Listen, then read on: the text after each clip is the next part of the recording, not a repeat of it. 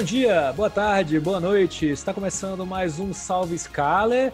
Eu sou seu host, Liberto Stolano. Estou aqui com o André.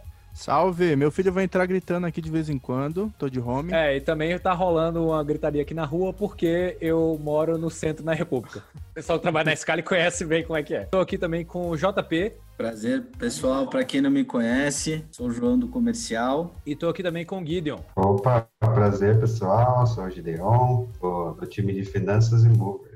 E nós estamos aqui para poder falar sobre mais um tema, uma vertical nova que está surgindo dentro da Scali. É, a gente já falou em alguns town halls sobre, sobre ela, mas a gente vai bater um papo agora para deixar vocês um pouco mais inteirados de uma maneira mais íntima, que é o sobre vertical de finanças. E o JP e o Guilherme estão aqui para falar sobre a gente. Mas antes, aquela pergunta que virou tradição da casa, é, vou perguntar pro, primeiro para o João Paulo: quem é você, de onde você veio, do que se alimenta e como chegou até aqui?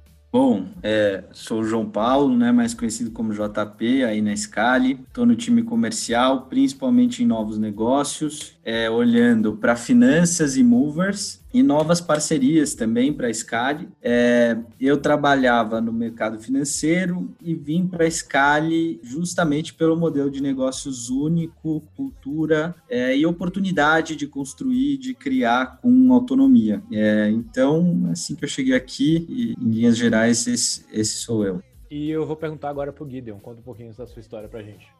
Você tá mudo, Gideon. Sou o Gideon, bastante conhecido na Sky como Gideon. É, eu nasci em Diadema e morei a maior parte do, da minha vida no interior. Faz sete anos que eu moro em São Paulo. Fui pro interior e estudei lá, tudo mais. E aí, quando eu terminei o colegial, eu vim para São Paulo para abrir uma marcenaria com meu pai. Meu pai é marceneiro. A gente abriu uma marcenaria, então meu sonho era esse: ser um empresário do ramo da marcenaria, ter a maior marcenaria do Brasil. Caraca, que legal. Mas não deu muito certo. A gente ficou quatro anos nisso. Mas você manja de fazer umas paradas, tipo uns, uns sei lá, um, umas paradinhas, sei lá, de madeira, não sei. Faço, faço tudo. Eu sou, eu sou marceneiro. Cara, que show. Eu tenho bastante móveis planejados. Meu pai, meu pai tem bastante experiência nisso. Ele trabalha desde os 11 anos, né? Com 11 anos de idade, ele entrou numa marcenaria e nunca mais fez nada diferente. E hoje ele tem 50 anos, uns 52, eu acho. E, e aí eu vim para trabalhar com ele, a gente ficou nisso quatro anos, mas não deu muito certo quando quando ele começou é, trabalhando com marcenaria, foi aí que eu comecei a estudar um pouco, vi que dava para trabalhar em casa, essas coisas do tipo que estava surgindo há quatro anos atrás, né? E aí comecei a pesquisar um pouco sobre isso. No fim das contas, eu criei o portal de planos, depois de um curso que eu fiz para trabalhar na, na, internet, né, com marketing e tal, criei o portal de planos, curso curioso que eu paguei 97 reais nele, e depois nisso fiz parceria com a Scala para vender leads, tipo, conhecer a Scala, e no ano passado eu o portal de planos é, passou a ser da Scala e eu comecei a trabalhar aqui. Então é, agora. Que legal, cara. Só no podcast anterior a gente falou tanto do, do portal de planos, que falou assim, cara, como que a fusão com o portal de planos está levando a gente para um modelo completamente diferente e único no mercado, e ó, o, o responsável o cara. O, o, o, o, culpado aí, o, o, Como é que fala? O, o meiante. A apresentação do Gideon foi bem mais interessante que a minha, velho. É isso. Ambas bem. foram Não, é, é, é, é, plot twist, é plot twist. Primeiro o cara veio para poder mexer com marcenaria, aí depois é, faz um curso desses de marketing e tal, aí cria o um portal de plano e de repente, puf, escale. Muito bom. Vê como que essa vida é, né? E... Calma que até o fim a gente vai descobrir mais coisas, é, então, hein? Mas assim, o portal de planos ele tava em outro nível, ele tava no nível bem mais baixo do que tá hoje. Claro que ele tinha bastante tráfego e tal, mas a Scali já arrebentou com o trabalho que fez nele, né? Uhum. E tá fazendo. E dentro da, da vertical de finanças que vocês estão desenvolvendo, como que é feito o trabalho? Que pelo que eu até da última vez que eu tinha ouvido falar, vocês estão num processo de coleta de dados ainda, não é? Ou já está começando a desenvolver produto? Qual que é a, a, a pegada agora no momento? Então, é, a gente começou com uma pesquisa né, com dados públicos, então a gente foi atrás de todas as bases de dados que a gente podia buscar, é, tanto de empresas com capital aberto, tem que colocar as informações delas, quanto dados do Banco Central, caçamos dado em todo lugar possível, identificamos uma oportunidade gigante né, no mercado de crédito, rodamos um piloto de cartão de crédito com Santander, é, e agora a gente, esse, esse primeiro piloto, é, a gente acabou encerrando, porque ele estava muito focado em mídia paga, e estamos voltando agora com um piloto tanto para cartão, com o próprio Santander novamente, quanto em empréstimo, para explorar é, o máximo, com foco em cross-sell. Então a gente já traz a gente já paga para trazer né, é, milhares de clientes aí mensalmente para a Scali, e a ideia é como a gente pode aproveitar esses clientes que a gente já está trazendo e oferecer serviços financeiros para eles quando for relevante. Então a gente está muito nesse momento de testar a nossa base que a gente já tem e a aderência de serviços financeiros a ela. Legal. É, então, no caso, quando você coloca a base do, dos clientes, você está falando de, de gente que está dentro da base das outras verticais ou é uma base totalmente nova de leads adquiridos específicos para para finanças. E é, é, aquela coisa, qualquer informação que não pudesse ir no podcast assim prematuramente, você pode me falar, tá? Não, estamos tamo bem aberto, até depois se o Gideon quiser me complementar. Mas quando eu digo base, né, e eu, eu falei também de cross-sell, eu, eu tô falando dos 30 mil pedidos por mês que a gente já recebe nos carrinhos de telecom, nas 150 mil ligações que a gente recebe por mês na nossa central de vendas. Então, como a gente pode ofertar para essas pessoas serviços financeiros, né, depois que a gente concluir a venda de telecom, ou de hum. saúde, ou no carrinho. Então, é usar, né, esse monte de gente que já está vindo para a gente e oferecer um empréstimo, um cartão que é que pode vir a ser um serviço complementar, se a pessoa tiver com uma necessidade de crédito.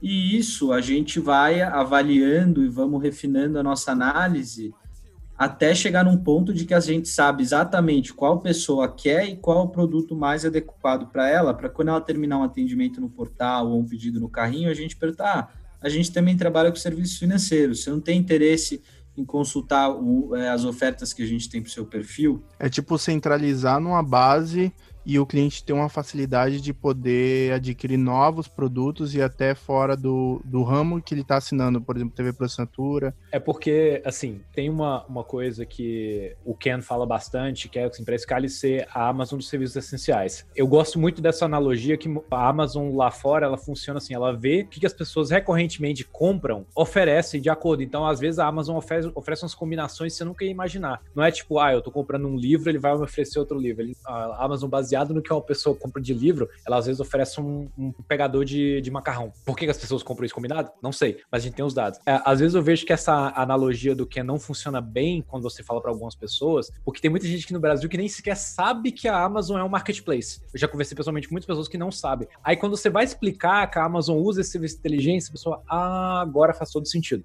Então, é, essa coisa que o João tá falando do cross-sell, eu acho muito interessante, que é, cara, a pessoa que tá se mudando, que está contratando um serviço de telefonia, ela provavelmente também posteriormente vai querer um plano de financeiro ou, ou um plano de saúde. Então, assim, é algo que faz sentido quando funciona. Às vezes, quando, por exemplo, a gente está falando, a gente tenta explicar para algumas pessoas, para algumas pessoas parece que não fica claro direito o, essa analogia de funcionamento. É, e a ideia é que a gente está tentando explorar, né? Tipo, o cara que às vezes liga para a gente, ele está negativado, vamos supor, para contratar Telco. Será que a gente consegue aproveitar esse cara que está negativado em Telco para oferecer para ele ele uma forma de qual nome. Então, essas conexões que a gente está tentando fazer, entendeu? Ou, ou, o cara que contratou um produto de valor muito alto no telecom, será que ele está interessado num cartão Black do Santander, por exemplo, ou de alguma empresa? Então, como que a gente cobre isso? Será que a gente consegue aplicar isso de alguma forma? Né?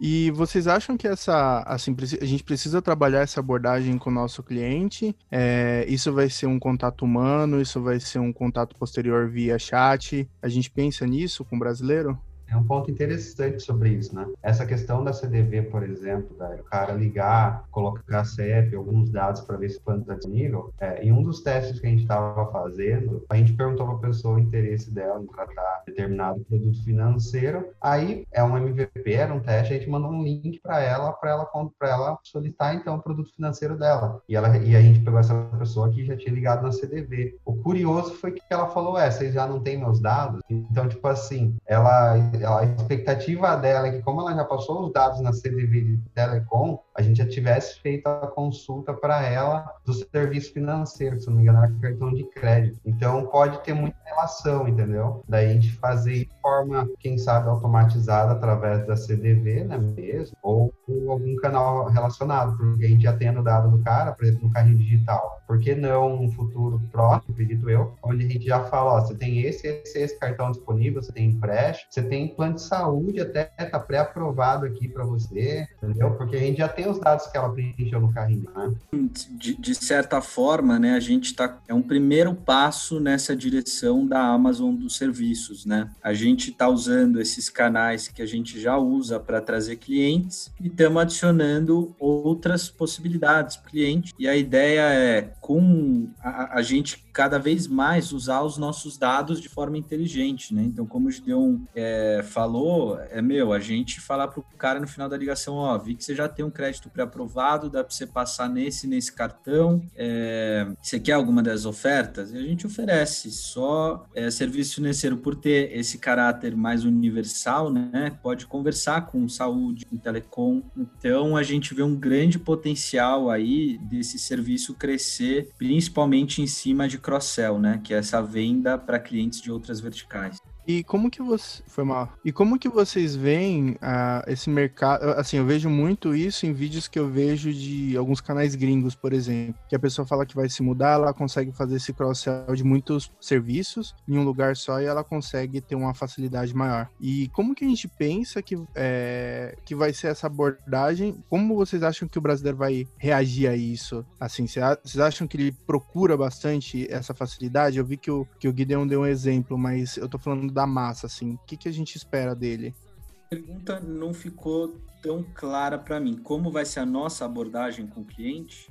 Isso, assim, eu sei que a Scali quer ter um portal de serviços onde vai ter muitas facilidades para o cliente ali. Mas eu fico pensando na nossa expectativa com relação ao cliente, que nem o Bel tinha dito. Às vezes ele pode vir e falar assim: Poxa, você já tem meus dados, que legal, daria para fazer um processo já meio caminho andado. Mas a gente também não pensa que essa base de dados pode gerar uma desconfiança para o nosso cliente, tipo, putz, eles estão com meus dados usando para outras coisas. Será que isso pode impactar? Por exemplo, a gente, o cara terminar uma ligação e a gente ia oferecer crédito cara. Aí a gente fala, ah, beleza, você pode me passar seus dados? Aí ele fala, meu, mas eu já te passei os dados na ligação de telecom e você é da mesma empresa, porque eu preciso te passar de novo. Então, na verdade, eu não ter uma inteligência de dados e, e, e uma forma inteligente e uma robustez, né, de como usar eles, de ter eles integrados com diversas verticais, na verdade, gera desconfiança no cliente e, e deslegitima o meu papel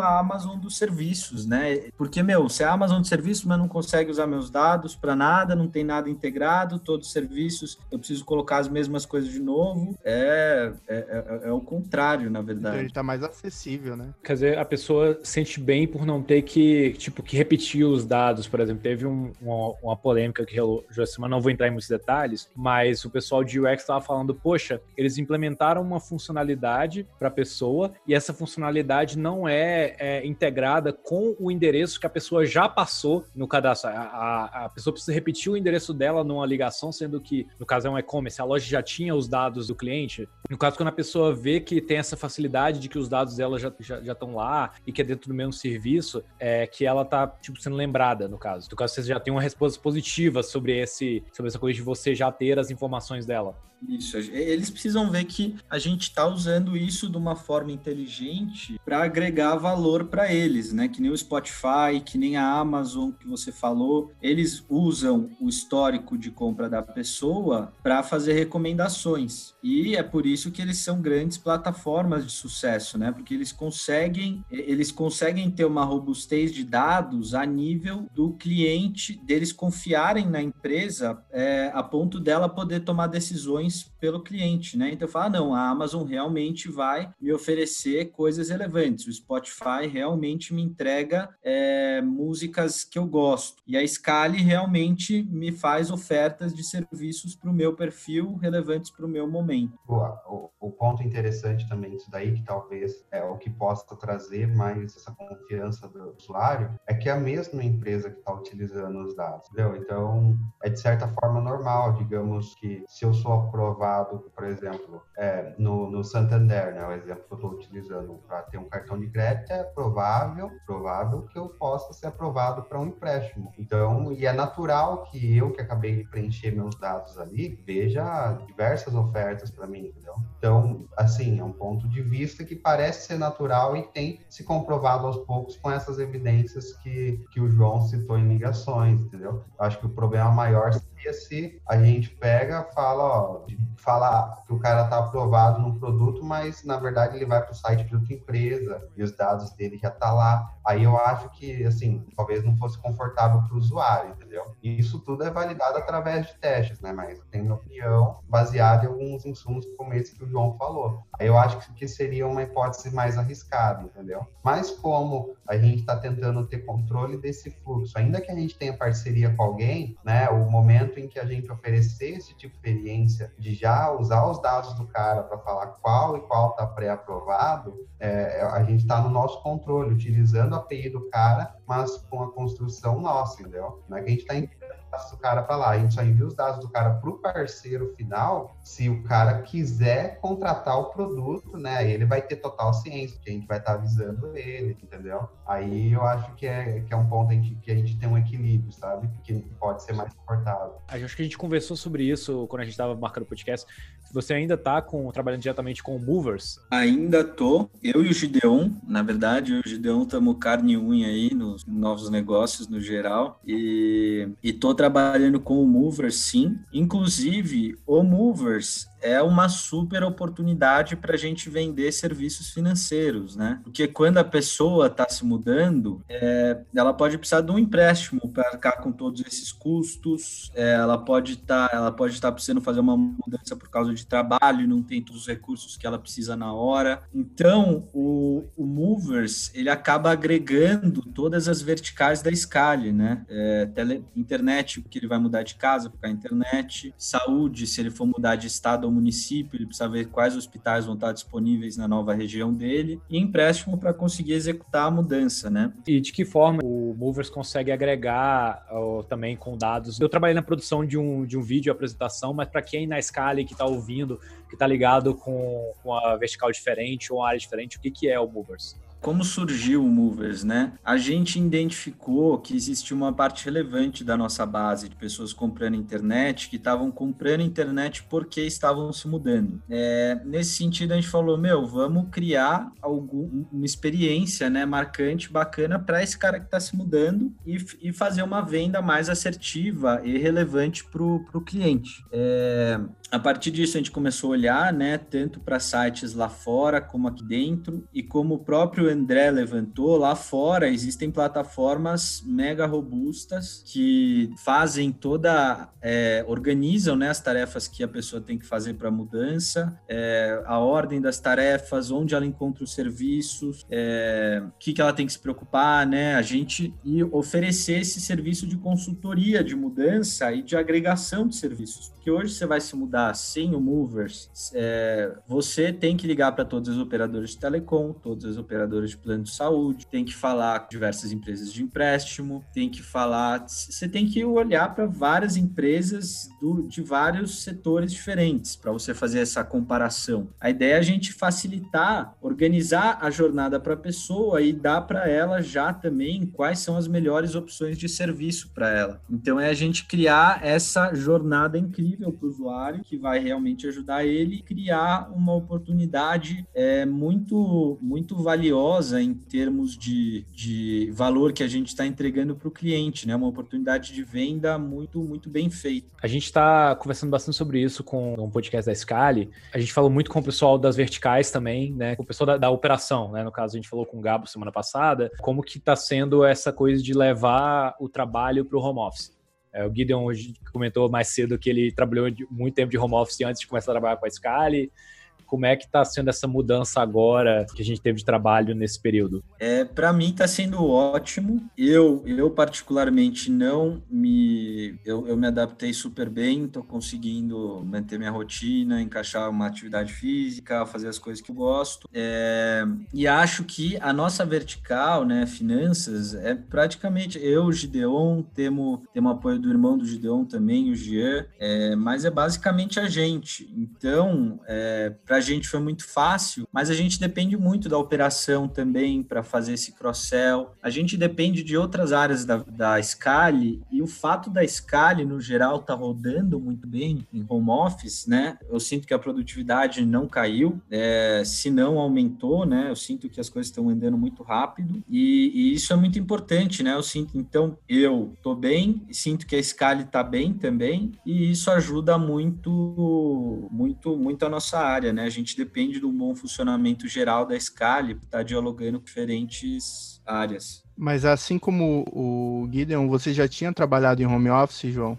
Não dessa forma, assim, é 100% home office, né? Eu já fiz algumas fiz, sei lá, umas sete vezes na Scali desde que eu entrei, fiz pouquíssimas vezes. Eu, eu não, não era muito fã, tinha um pouco de preconceito, mas agora eu tô, eu, eu me encaixei bem. E vocês que estão de home office agora, tem alguma dica pra galera? Sei lá, uma playlist legal que vocês gostam de ouvir para uma produtividade, fazer um laboral, alguma dica bacana aí que vocês vêm fazendo nesses últimos tempos? Cara, pra mim. Ó, o Guido eu sei que tem, que eu vi ele dando um sorriso, sorriso. ali. Ele tá pensando em algumas coisas. Playlist em si eu não, eu, eu não tenho, mas acho que se, organizar, né? Conseguir separar trabalho e vida pessoal, por mais que as coisas estejam mais juntas do que nunca. É, então, você ter o seu tempo para fazer atividades físicas, é, para fazer as coisas que você gosta, porque fica muito difícil de separar, né, no, no home office. Você, você não tem esse ritual de sair do trabalho e ir para casa. E, e, isso, às vezes, a pessoa sente que ela não saiu do trabalho, fica ligada, né? Então, você tem que exercitar isso, ter o seu tempo e ter essa disciplina aí, saber desligar. É o seguinte, por exemplo, mudei essa semana. O meu pai que instalou as coisas em casa para casa e é, fui super rígido. Marquei na parede a altura exata que a bancada tinha que ficar. Opa, essa minha. Eita, eu acho super rígido com a instalação da mesa, porque é, essa questão da postura faz muita diferença. Como eu trabalhei, acho que quatro anos com o portal de planos em casa, depois, acho que praticamente no último ano que eu estava com o portal de planos, começou a dar muita dor na minha nuca. E aí eu não sabia o que que era, não entendia, para mim estava tudo certo, posição de tela, essas coisas. Foi aí que eu comecei no médico, no fim das contas era problema de postura. Aí eu descobri a altura certa de deixar a mesa, tem até um site que, que mostra isso a altura da tela, a distância da tela para os olhos, em torno de um metro, mais ou menos. A, a tela tem que ficar levemente abaixo dos seus olhos, né? A parte superior da tela. Comprei uma cadeira legal, que me deixa com a postura correta, tem back Então, esse tipo de coisa é muito interessante. No começo, você não sente tanta diferença quando você trabalha pouco tempo com isso, mas depois que você está trabalhando um, dois tempos, é, um, dois anos naquela mesma posição, especialmente em casa, você não precisa levantar tanto, se movimentar tanto, porque você, você resolve tudo na mensagem, não é que nem você está na empresa, que você é, anda mais. Então, essa questão da postura, da qualidade dos seus equipamentos é, é muito importante, porque senão depois é provável ter algum probleminha físico. E uma questão que eu gosto bastante, assim, em particular, um ritual meu é a roupa para trabalhar. Eu eu, não gosto de trabalhar com a mesma com, com a mesma roupa que eu faço outras coisas, entendeu? Porque senão parece que minha cabeça não entra naquele modo de trabalho. Então eu gosto de trabalhar confortável, eu gosto de trabalhar de calça, de uma calça leve, bem pessoal mesmo, meia e blusa. De preferência esse blusa aqui. Eu praticamente só essa blusa, que ela é muito confortável. Então, tipo assim, É tipo o Bruce e o Batman, né? Será que alguém na Skyline trabalha com roupa de Batman e, tipo, mantém a, a, a câmera no zoom desligada? Cara, se, se eu fizesse isso, meu filho ia amar aqui em casa. 600 pessoas ou mais, né? Talvez, é provável. Mas da, da roupa, assim, ela ativa a minha cabeça que eu tô trabalhando, entendeu? Legal. Assim, algo particular meu, já vi até alguns estudos sobre isso, música, essas coisas do tipo específica. O meu ritual é esse, assim, com a roupa e, e com um ambiente bem organizadinho, me ajuda bastante. Essa coisa do ambiente, da primeira vez que eu trabalhei de home office, era foi, foi bem isso. Tipo, eu trabalhava de costa pra cama. Minha produtividade era péssima. Aí, na segunda etapa, eu separei uma sala para poder ter o computador para poder trabalhar e, e o meu quarto. Aí depois eu tive que voltar. Aí agora eu já tô calejado, agora não, não, não tem tanto problema, mas no começo era bastante assim. Mas ter esses rituais é muito importante, sim. Tô vendo aí, Guido, você tá com a cadeira gamer, ela é só por causa da sua coluna ou vocês realmente jogam alguma coisa? Cara, eu jogava CS, cara, mas parei, não dá não. O negócio, o negócio acaba com a sua vida, velho. Você vicia muito. É, eu- não adianta, velho. É que nem os caras que jogam LOL, cara. O cara que joga LOL, mano, tem que ter, tem que ter controle, hein? Eu conheço um monte 70% da Scali, praticamente, joga logo. Não, eu tô ferrado. Esse tipo de jogo vicia demais, cara. No CS, né? Por exemplo, Counter-Strike, pra você jogar e ficar bom, você tem que jogar bastante. Treinar, coisa repetitiva. Então eu jogava. Só que aí faz uns cinco meses que eu parei. que Eu não tava conseguindo fazer outras coisas e acabou sendo meu. acabou, tipo assim, sendo meu escape. Eu tô cansado, deixa eu jogar. Tipo assim, eu tô cansado, deixa eu estudar alguma coisa pra descansar, que também dá pra descansar. Só que aí eu acabava querendo tudo jogar, entendeu? Aí larguei mão. É, é, eu comprei ela principalmente por causa da, da postura mesmo, entendeu? Que ela Legal. parece regulagem e tal, mas eu gostava de um CS. Se alguém quiser tirar um X1 aí, ó, é só me avisar. Que Fechou. Temporada 2 do M Game Scali tem que rolar. É, E deixa eu perguntar, vocês gostam? Eu tô vendo que tem instrumentos aí, vocês tocam, vocês são músicos. Ambos, ambos somos. Que legal, cara. E o que, que vocês mais gostam de tocar no instrumento? Por exemplo, eu vejo que tem uma guitarra ali com o Gideon. eu gosto de colecionar guitarra também. né?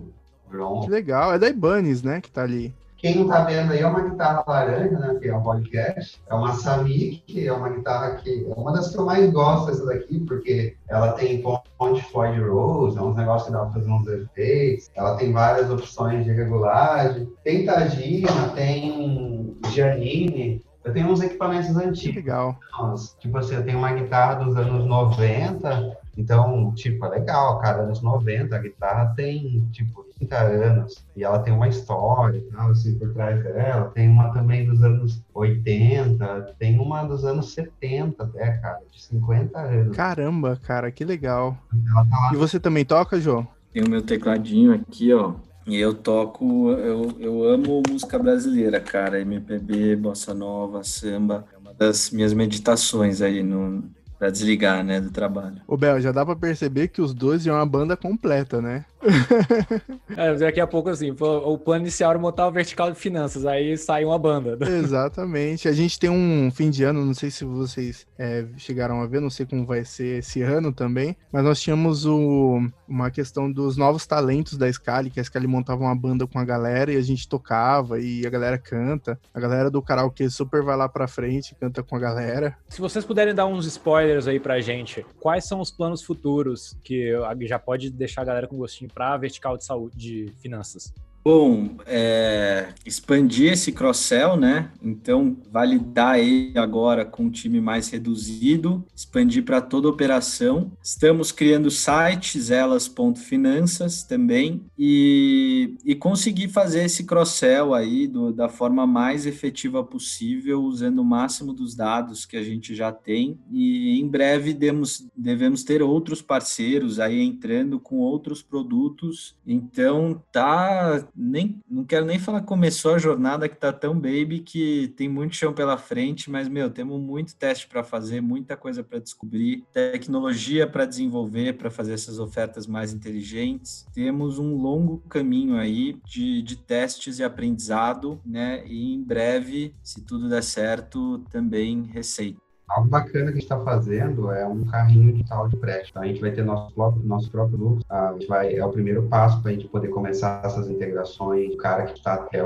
já saber se ele está disponível para empréstimo. Então, é algo interessante que deve estar tá pronto aí nas próximas semanas. É, gente, queria agradecer a presença de vocês nesse podcast. Legal, porque o, o podcast acaba assim, nesse momento que a gente está substituindo aquele papo de, de corredor no café, que a gente pergunta como estão as coisas e também manter a galera sempre informada com a Scali. E às vezes coisa que não cabe também num, num town hall. E muito bom poder conversar com vocês. E agradecer a presença do João, agradecer a presença do André, tá aqui colaborando com a gente. E agradecer o, o Gideon pela presença e pelo podcast. Obrigado, a gente que agradece a oportunidade. É isso aí. Até semana que vem com o próximo podcast. Bora trabalhar?